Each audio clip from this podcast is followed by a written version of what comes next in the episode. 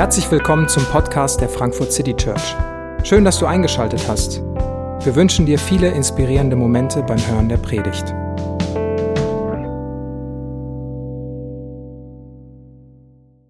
Ich denke, Heiko, du solltest deine Zeit besser einsetzen. So oder so ähnlich drang es an meine Ohren, als mein Chorleiter das Gespräch eröffnete. Ich war leidenschaftlich dabei im Chor.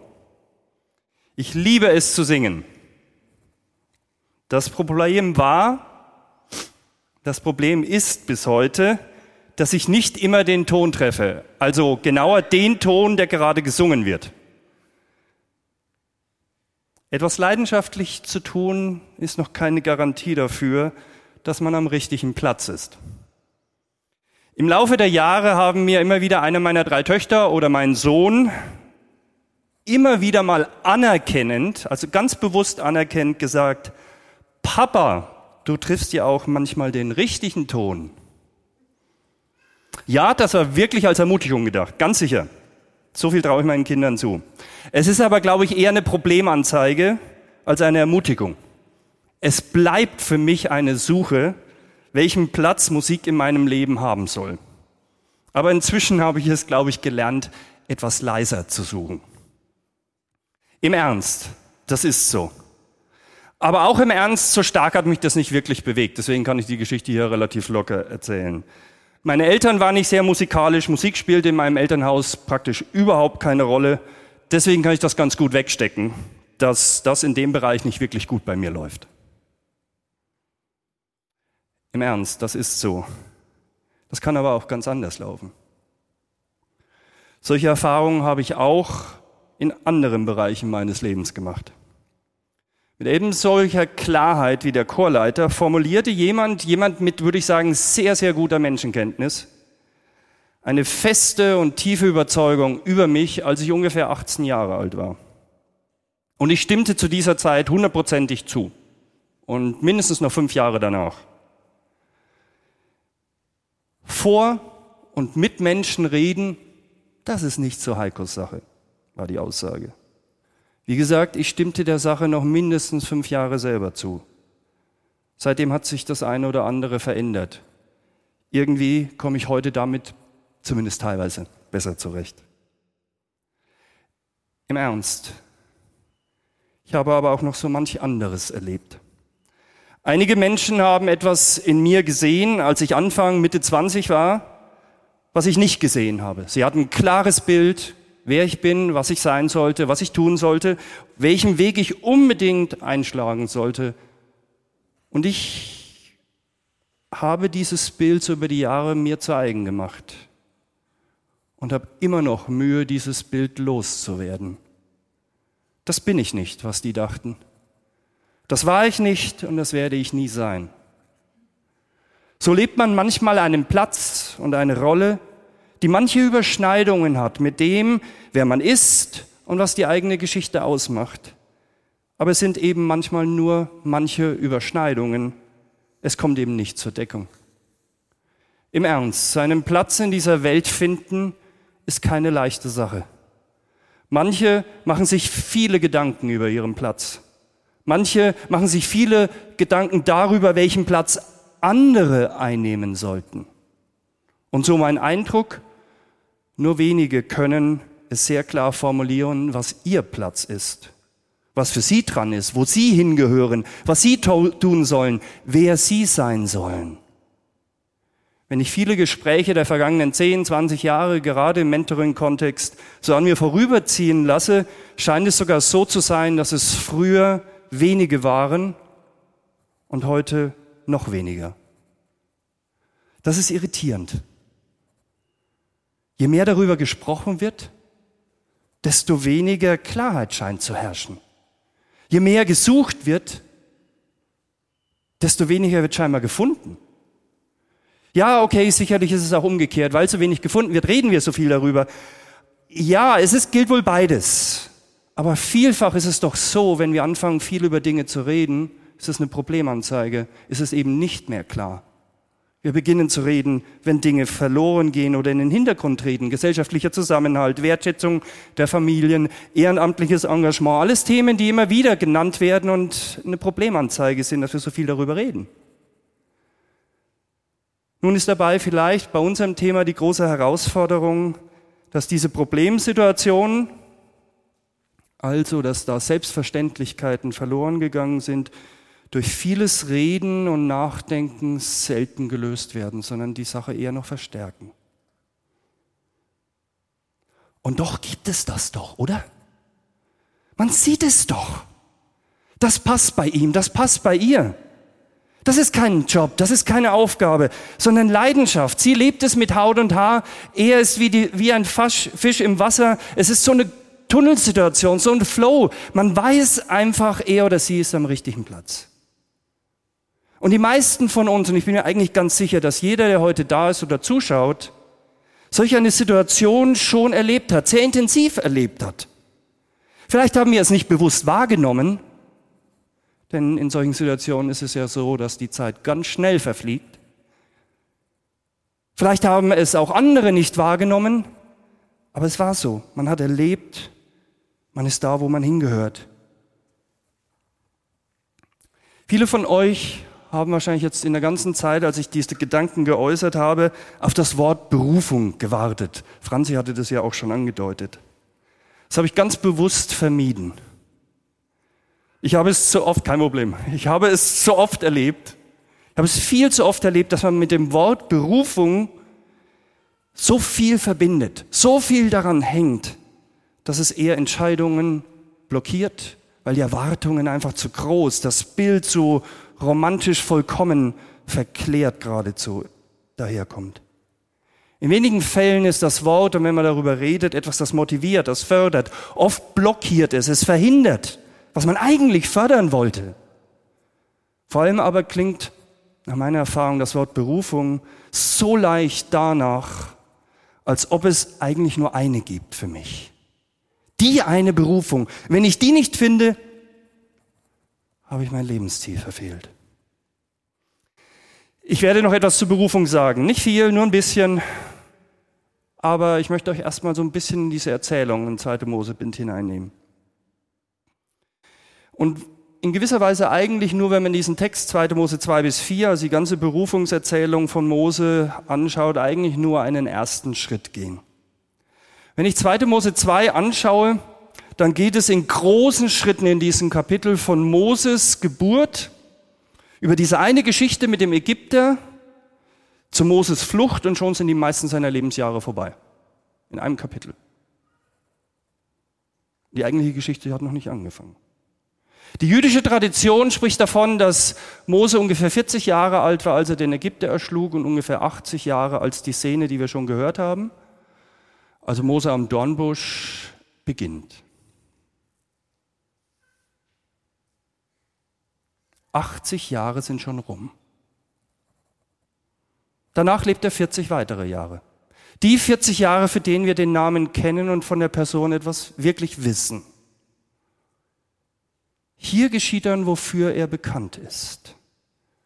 Ich muss gestehen, wenn ich diesen, diese erste Beobachtung, Kapitel 2, die 80 von 120 Jahren, so auf mich wirken lasse, gerät meine Welt durcheinander. Das kann doch nicht sein. 80 Jahre. Einfach so. Weg.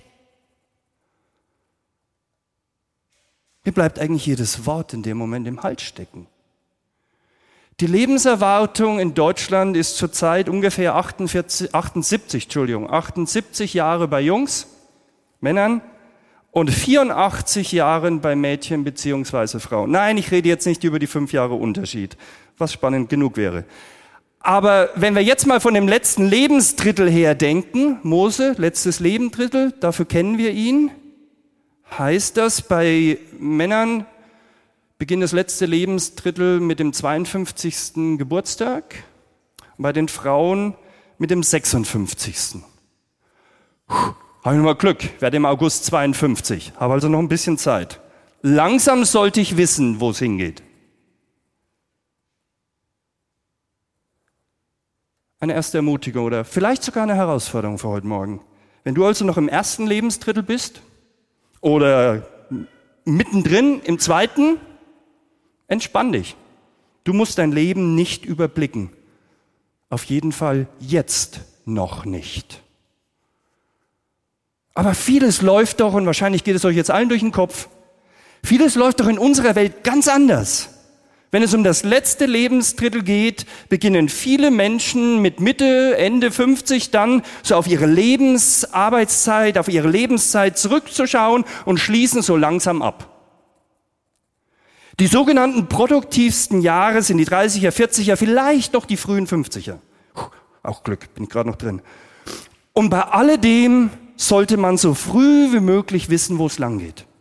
Die richtige Schule, die richtige Ausbildung, die erste Anstellung, Berufs- oder Karriereplanung, den Weg kennen, Möglichkeiten im Blick haben, vor allem aber den Überblick behalten. Man muss ja schließlich wissen, welche Möglichkeiten Wege eröffnen und welche einem die Wege verbauen könnten. Ich könnte euch jetzt viele, viele Geschichten erzählen, bei denen mir Menschen, als ich Anfang Mitte 20 war, voller Überzeugung, wie ich vorhin schon angedeutet, gesagt haben, was ich auf jeden Fall tun soll und auf gar keinen Fall tun darf, um dort anzukommen, wo mein Platz ist. Und sie haben mich lange überzeugt. Da wurde immer von einem Ziel gesprochen, das zu erreichen ist, eben diesen Platz und was ich alles für dieses Ziel tun können oder tun sollen müsste, was auch immer. Situationen, Beziehungen, Menschen wurden in diese Planspiele eingebaut. Wie ein großes Puzzle, so ein 3000 Teile Ravensburger Puzzle, falls ihr das schon mal gemacht habt. Das Bild hat man vor Augen, die vielen Teile liegen auf dem Tisch, nun müssen sie nur noch sortiert werden und ihren Platz eben finden. So wurde dann über Menschen und Lebensplanung geredet. Diese Art von Lebensplanung finden wir hier bei Mose nicht. Ich würde meinen und würde so weit gehen, die finden wir nirgends in der Bibel. Ich glaube, diese Art von Lebensplanung ist etwas, was wer mit unserem Leben und unserer Lebenswelt zu tun hat, in der wir uns befinden. Der Soziologe Hartmut Rosa sagt mal über unsere Zeit und unsere Weltwahrnehmung, ich zitiere, das kulturelle Antriebsmoment jener Lebensform, die wir modern nennen, ist die Vorstellung, der Wunsch und das Begehren, Welt verfügbar zu machen. Lebendigkeit, Berührung, wirkliche Erfahrung aber entstehen aus der Begegnung mit dem Unverfügbaren. Eine Welt, die vollständig gewusst, geplant und beherrscht wäre, wäre eine tote Welt. Ende des Zitats. Dieses Buch von Hartmut Rosa, Unverfügbarkeit, hat mich ziemlich durcheinander geschüttelt. Ich finde es eine gute Beschreibung von dem, wie unsere Welt, wie wir zu unserer Welt in der Regel stehen. Es geht um Verfügbarkeit und Kontrolle an vielen Stellen.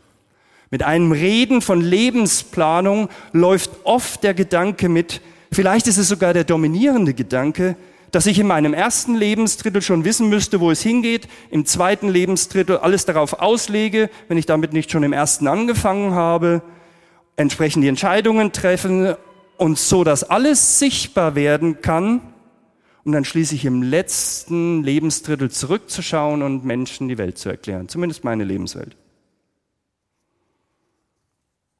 Meistens geschieht dann das etwas abgehetzt und außer Atem, wenn man das tut.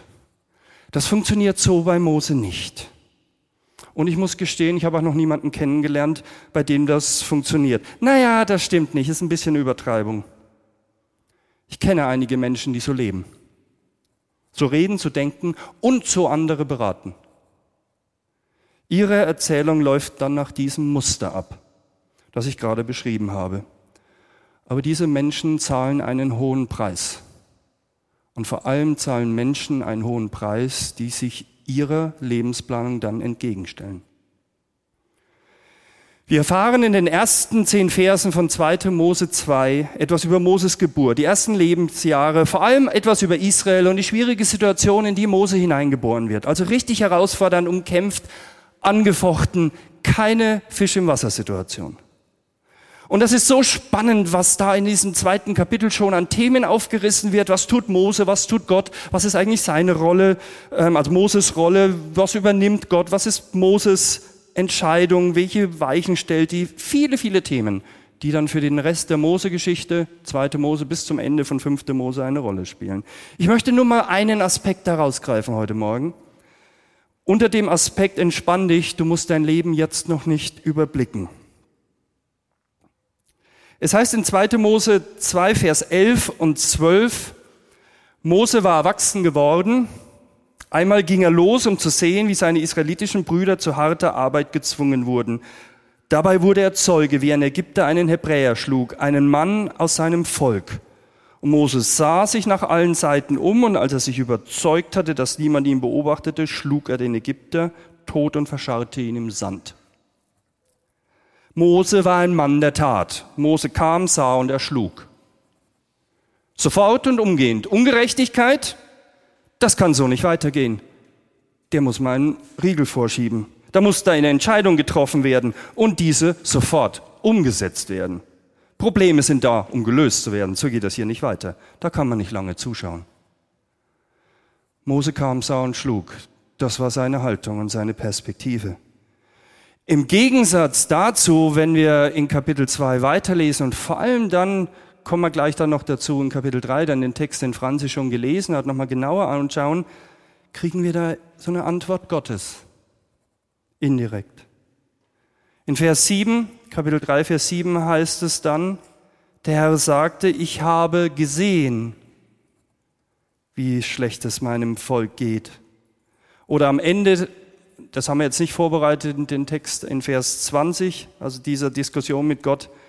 Ähm, also erster Gesprächsteil, da sagt, hält dann Gott fest und darum werde ich meine Hand erheben und die Ägypter strafen. Ich werde das tun. Also da steht auf der einen Seite Mose, er kam, sah und schlug. Und im Gespräch mit Mose macht Gott deutlich, ich sehe und ich handle. Gott macht deutlich, dass er um die Situation weiß. Also im zweiten Kapitel am Anfang, das erste, was wir von Mose erfahren, wird deutlich, dass Mose seine Aufgabe und seine Rolle verkennt. Vielleicht kann man auch sagen, seine Einstellung, seine Haltung war davon geprägt, wenn ich das jetzt nicht mache, dann geschieht hier nichts.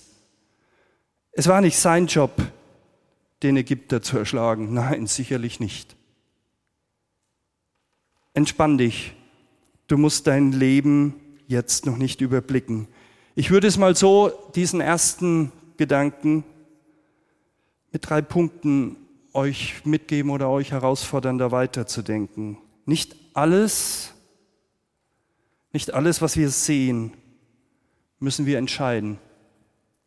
Nicht alles, was wir sehen, ist ein Handlungsauftrag an uns. Nicht alles, was wir sehen, gibt uns den Überblick über das, was alles gerade läuft. Mose meinte, kam, also er sah, kam, sah und jeder dieser drei Punkte, nicht alles, was wir sehen, müssen wir entscheiden, ist ein Handlungsauftrag an uns, gibt uns den Überblick über das, was gerade läuft, wäre eigentlich eine Predigt wert. Wäre eigentlich für heute schon Platz genug. Aber ich muss euch enttäuschen, dazu werde ich jetzt nicht viel mehr sagen. Das war eigentlich nur meine lange Einleitung. Nein, keine Angst, war ein Scherz. Wir hatten ja schon den ersten Punkt. Entspann dich, du musst noch nicht dein Leben überblicken. Diese drei Punkte und dieser erste Punkt bereiten einen Kontrast vor und um den geht es mir heute vor allem. Mose kam, sah und schlug und die Israeliten sind nicht begeistert davon. Sie empfangen ihn nicht mit offenen Armen, obwohl er sich doch für sie eingesetzt hat. Gegen die Ägypter. Wir sind doch hier in einem Team, hätte Mose denken können. Gemeinsamer Feind macht doch uns zu Freunden. Nichts von alledem passiert mit Blick auf die Israeliten. Auch Pharaos Begeisterung hält sich in Grenzen mit Blick auf Moses Aktion gegen den Ägypter.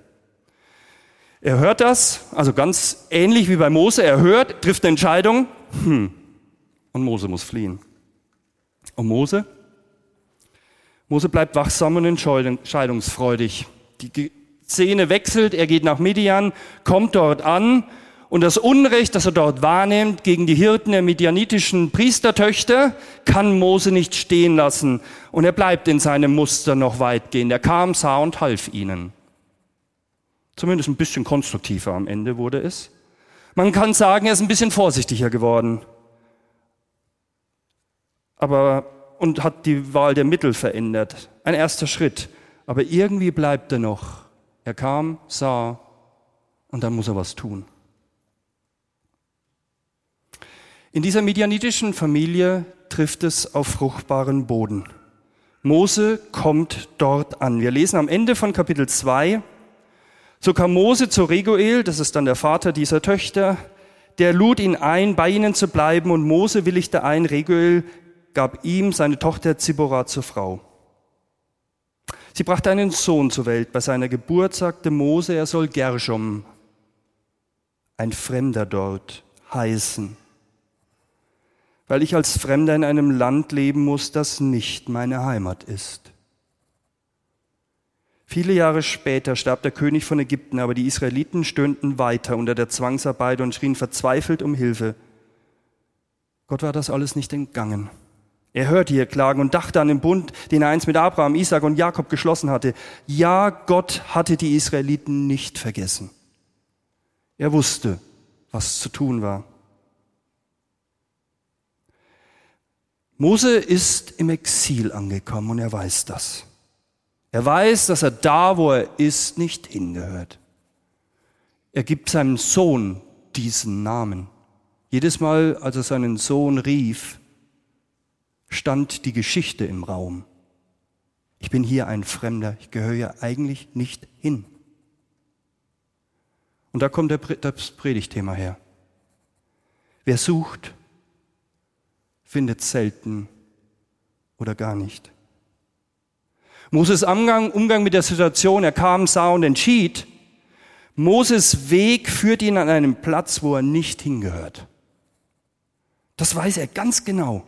Es wirkt menschlich gesprochen wie eine Sackgasse, aus der er selbst nicht wieder herauskommt. Für eine lange Zeit, jüdische Tradition, für 40 Jahre. Er zahlt einen Preis und die Israeliten werden 40 Jahre länger geknechtet. Wer sucht, findet selten oder gar nicht. Was bedeutet das? Ja, meinen ersten Gedanken hatte ich schon formuliert. Entspann dich, du musst noch nicht dein Leben überblicken. Also außer diejenigen, die jetzt noch ein, zwei Jahre älter sind als ich. Ihr könnt mal langsam anfangen. Entspann dich, lass los. Das hört sich vielleicht im ersten Moment an wie ein Aufruf zur Passivität oder zur Fehlervermeidung. Darum geht's mir nicht. Es geht nicht um Passivität oder Fehlervermeidung, sondern um eine vertrauensvolle Gelassenheit und eine neugierige Aufmerksamkeit in aller Aktivität. Es ist eine Ermutigung, es ist ein Aufruf, dem, was ihr schon wisst, was ihr schon erkannt habt, was ihr schon entdeckt habt, zu vertrauen und einfach neue oder andere Schritte zu gehen oder einfach die Schritte, die jetzt gerade zu gehen sind. Es ist eine Werbung für den Weg, den wir gehen. Acht darauf zu geben, wie wir den Weg gehen, den wir gerade gehen. Es ist eine Aufwertung des Weges, eine Einladung zur Gelassenheit, zum Loslassen, eine Einladung zur Aufmerksamkeit. Verantwortung für unser Leben, auch Leitungsverantwortung für andere. Das wisst ihr alle. Hat so viel mit Timing zu tun, mit einem Achtgeben auf die Situation, auf den anderen, auf das, was gerade ansteht. Und es ist eine Einladung, den Gedanken von Berufung, jetzt kommt das Wort nochmal kurz, von Berufung und Weg, den wir gehen, viel, viel enger zusammenzudenken, als ich das lange gemacht habe. Lasst uns jetzt, jetzt gehen wir zu den Versen, den Franzi gelesen hat, also richtig, lasst uns mal beides im Blick behalten, Berufung und Weg. Und entdecken, was mit dem, wer sucht, findet selten oder gar nicht, und dem er kam, sah und handelte, entgegengesetzt wird in diesen zehn Versen. Im ersten Vers heißt es, Mose hütete damals die Schafe und Ziegen seines Schwiegervaters Jitro, des Priesters von Midian. Eines Tages trieb er die Herde von der Steppe hinauf in die Berge und kam zum Horeb, dem Berg Gottes. Mose lebt mit vollem Einsatz für andere. Er ist mitten in seinem Alltag. Loslassen heißt nicht passiv werden, abwarten, stillsitzen, bis dann endlich der Brief vom Himmel kommt, wo auch immer der herkommen soll. Mose ist aktiv. Er geht seinem Job nach. Das Anliegen für die Herde, das war der Beginn der Geschichte mit den Midianitern. Da hat er sich um die Töchter gekümmert. Und das ist immer noch sein Thema. Das ist immer noch dran. Das Anliegen für die Herde seines Schwiegervaters hat ihn jetzt Jahrzehnte beschäftigt. Und das Anliegen für die Herde beschäftigt Mose noch immer. Und er ist aktiv, besorgt, aufmerksam, setzt sich für die Herde ein, treibt sie da auf neue Weidegründe. Das ist mitten im Alltag, mitten in dem, was gerade vor seinen Füßen liegt. Loslassen heißt nicht passiv sein, sondern das tun, was klar ist, was vor unseren Füßen liegt. Und dann die nächsten Schritte gehen, die sich daraus ergeben. Loslassen heißt diese Schritte gehen, ohne zu wissen oder wissen zu können oder wissen zu müssen, was danach kommen mag. Eben, ich muss nicht bis zum Ende meines Lebens planen. Und dabei aufmerksam sein. Er trieb die Herde von der Steppe hinauf in die Berge, wohl eben um weitere Weidegründe für die Schafe zu erreichen. Er sucht nach dem Besten. Er gibt sein Bestes, da wo er gerade ist. Mose war also aktiv, beschäftigt. Er lebt von dem her, was die Schafe brauchen. Mose war aufmerksam und neugierig. Man könnte auch sagen, er war immer auf der Suche. Er war suchend. Verse 2 und 3. Dort erschien ihm der Engel des Herrn in einer Flamme die aus einem Dornbusch schlug. Als Mose genauer hinsah, bemerkte er, dass der Busch zwar in Flammen stand, aber nicht niederbrannte. Merkwürdig, dachte Mose. Warum verbrennt der Busch nicht? Das muss ich mir aus der Nähe ansehen. Mose ist neugierig. Er ist suchend. Auch wenn er in diesem Moment nicht gesucht hat, also nicht gesucht hat, wie er Gott begegnen kann, nicht gesucht hat, das und wie Gott mit ihm redet, das war nicht der Punkt, der hier sichtbar wird. Aber er war suchend. Suchend sein ist mehr eine Haltung. Ich glaube, es ist eine Lebensperspektive, eine Hörbereitschaft, eine gewisse Neugierde. Suchend sein ist kein sprunghaftes für alles offen sein. Das ist eine Beliebigkeit, das Wort redet. Heinrich Kemmer, den ich noch kennengelernt habe, jemand von, die von den Älteren haben vielleicht den Namen schon mal gehört oder was, ihm selbst vielleicht auch mal gehört. Der hat immer gerne gesagt, als ich in Krelingen war, wer für alles offen ist, der ist nicht mehr ganz dicht. War ein bisschen, ja, er war ein bisschen älter, aber sehr zugespitzt. Aber darum geht's nicht. Mir geht's nicht um eine Beliebigkeit. Das ist es nicht. Mose ist suchend, aufmerksam, neugierig, lernbereit. Ich finde das atemberaubend, was hier der Text macht. Kapitel 3 und Kapitel 2 im Kontrast. Als Mose 40 Jahre vorher seinen Platz suchte, sich einsetzte, kam, sah und handelte, das Wann und das Wie seines Lebens und seiner Lebensplanung festlegen wollte, hat er seinen Platz nicht gefunden, sondern endete an einem Platz, wo er nicht hingehörte. Also, ja, wer sucht, findet selten oder gar nicht. Aber nun ist er suchen, 40 Jahre später, neugierig, lernbereit, immer noch, hat die eigene Festlegung auf das Wann und Wie losgelassen. Da erscheint ihm der Engel des Herrn. Da lässt der Engel des Herrn sich von Mose sehen. Man könnte sagen, wer suchend ist, wird gefunden. Zur rechten Zeit, am rechten Ort. Das habe ich nicht in der Hand. Ich werde eben gefunden. Und wenn es dann so passiert, dann wird es sehr deutlich.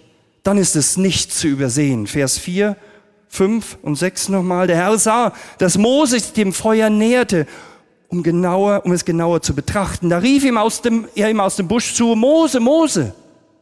Ja, Herr, antwortete er, komm nicht näher, befahl Gott. Zieh deine Schuhe aus, denn du stehst auf heiligen Boden. Ich bin der Gott, den dein Vater verehrte, der Gott Abrahams, Isaaks und Jakobs. Mose verhüllte sein Angesicht, denn er hatte Angst davor, Gott anzuschauen. Ihr merkt, wie oft dieses Wort sehen, anschauen, betrachten in den Text kommt. Stößt uns geradezu drauf.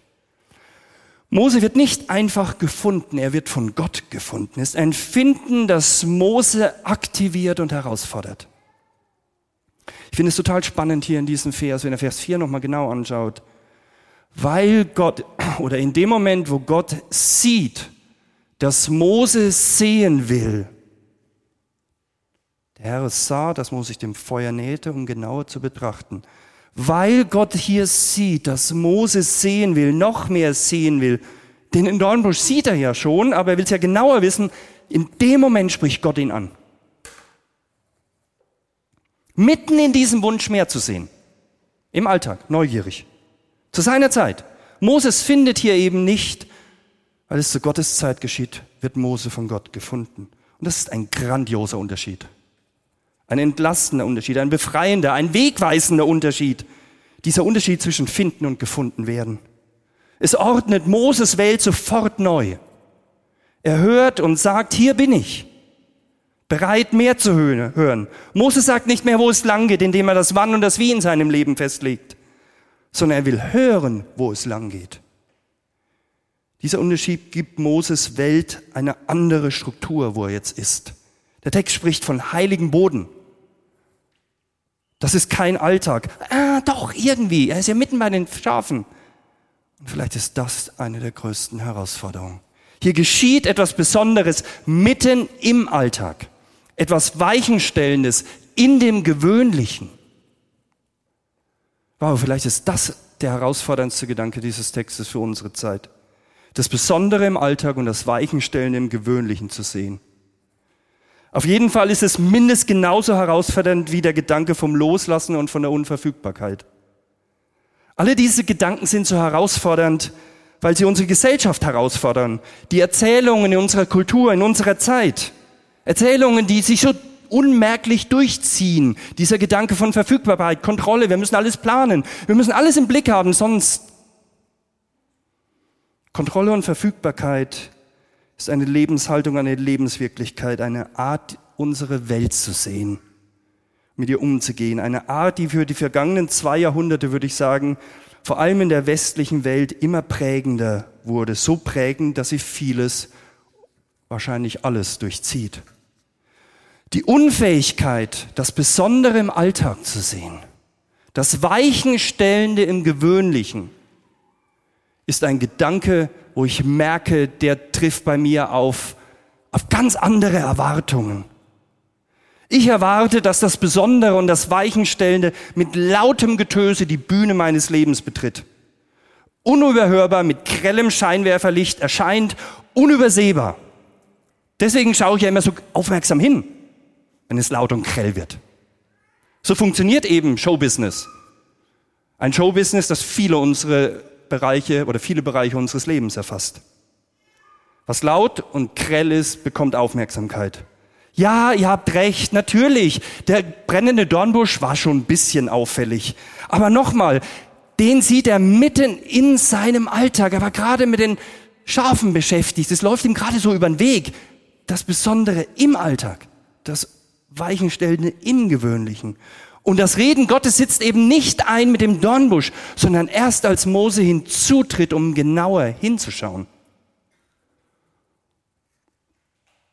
Ja, so ist doch das oft, oder? Wir hören das Reden Gottes erst, wenn wir bereit sind zu hören. Wenn wir bereit sind zu schweigen, zu warten aufmerksam zu sein. Deswegen ist wohl die Unfähigkeit, das Besondere im Alltag zu sehen, das Weichenstellende im Gewöhnlichen, in unserer Zeit so eng mit der Unfähigkeit verknüpft, zu schweigen und Stille auszuhalten. Wann hast du das letzte Mal dir Zeit genommen, einfach mal, na, ich weiß gar nicht, will gar nicht zu hochgreifen, 30 Minuten, eine Stunde, in einem Setting zu sein, wo du einfach nur Stille hörst? Also Stille hörst.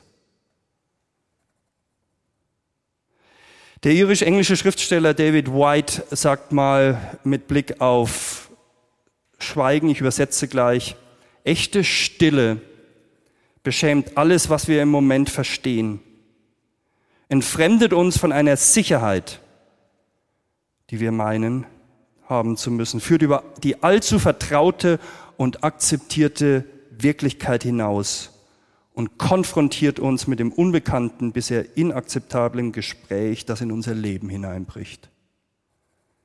Echte Stille beschämt alles, was wir im Moment verstehen. Die Unfähigkeit zu schweigen, Stille auszuhalten, hat etwas mit Hilflosigkeit zu tun, die mich ganz schnell umgreift. Ich bin es nicht so gewohnt. Ich bin es gewohnt, etwas zu tun, etwas zu regeln, beschäftigt zu sein. Ich halte Stille einfach nicht aus, weil sie mich sonst mit mir allein lässt. Jedes Geräusch lenkt ab und hält mich auf Trab. Meine Unfähigkeit zu schweigen, Stille auszuhalten, verhindert so nicht nur das Hören und das Wahrnehmen und das Entdecken, was um mich herum geschieht. Ich glaube, es ist sogar noch schlimmer, wenn ich zumindest in mein Leben hineinschaue. Meine Unfähigkeit zu schweigen, Stille auszuhalten, den, gibt den lauten Stimmen in meinem Leben das Monopol zu sprechen.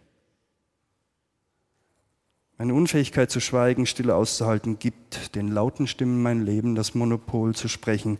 Die rastlose Unruhe in meinem Leben wird immer wieder von diesen Situationen angetrieben. Gott tritt mitten in Moses Alltag. Moses ist neugierig und hörbereit. Er ist bereit zu entdecken. Vers 7 sagt dann Gott, ich habe gesehen, wie schlecht es meinem Volk in Ägypten geht und ich habe auch gehört, wie sie über ihre Unterdrückung klagen. Ich weiß genau, was sie dort erleiden müssen.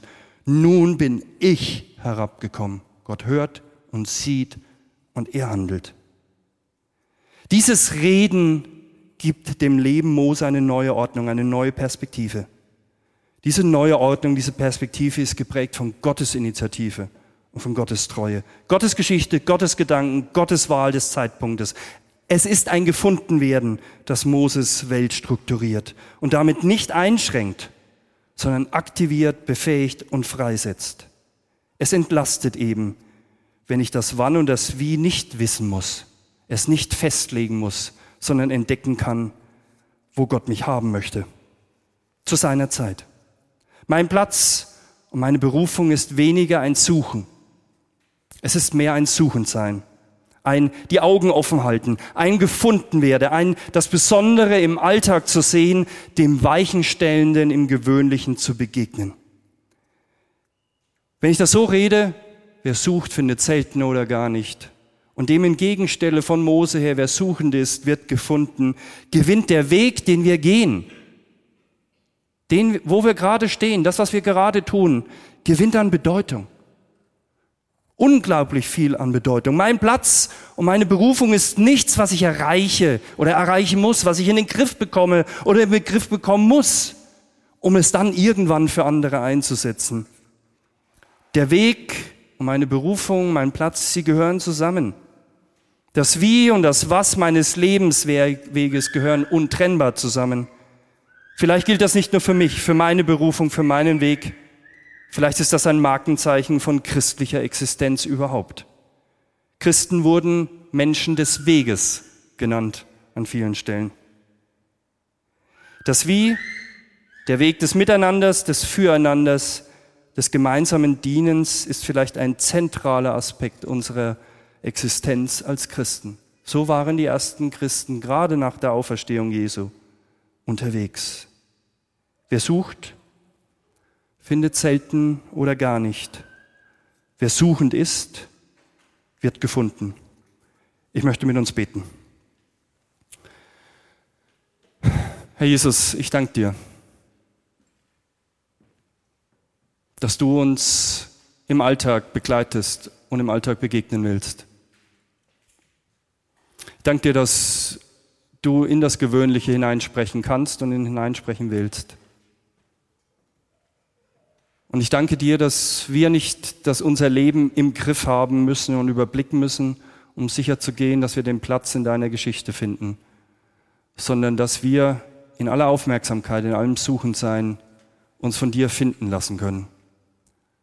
Hab Dank, dass wir dir begegnen dürfen und hab Dank, dass du nicht nur auferstanden bist, sondern auch mit uns gehst, den Weg, der vor uns liegt.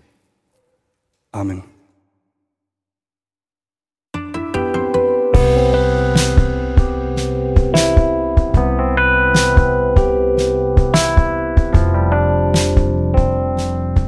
Wir hoffen, die Predigt hat dich inspiriert. Wenn du uns kennenlernen möchtest, dann schau einfach mal auf unsere Homepage www.frankfurtcitychurch.de oder besuch uns in unseren Gottesdiensten. Bis dann!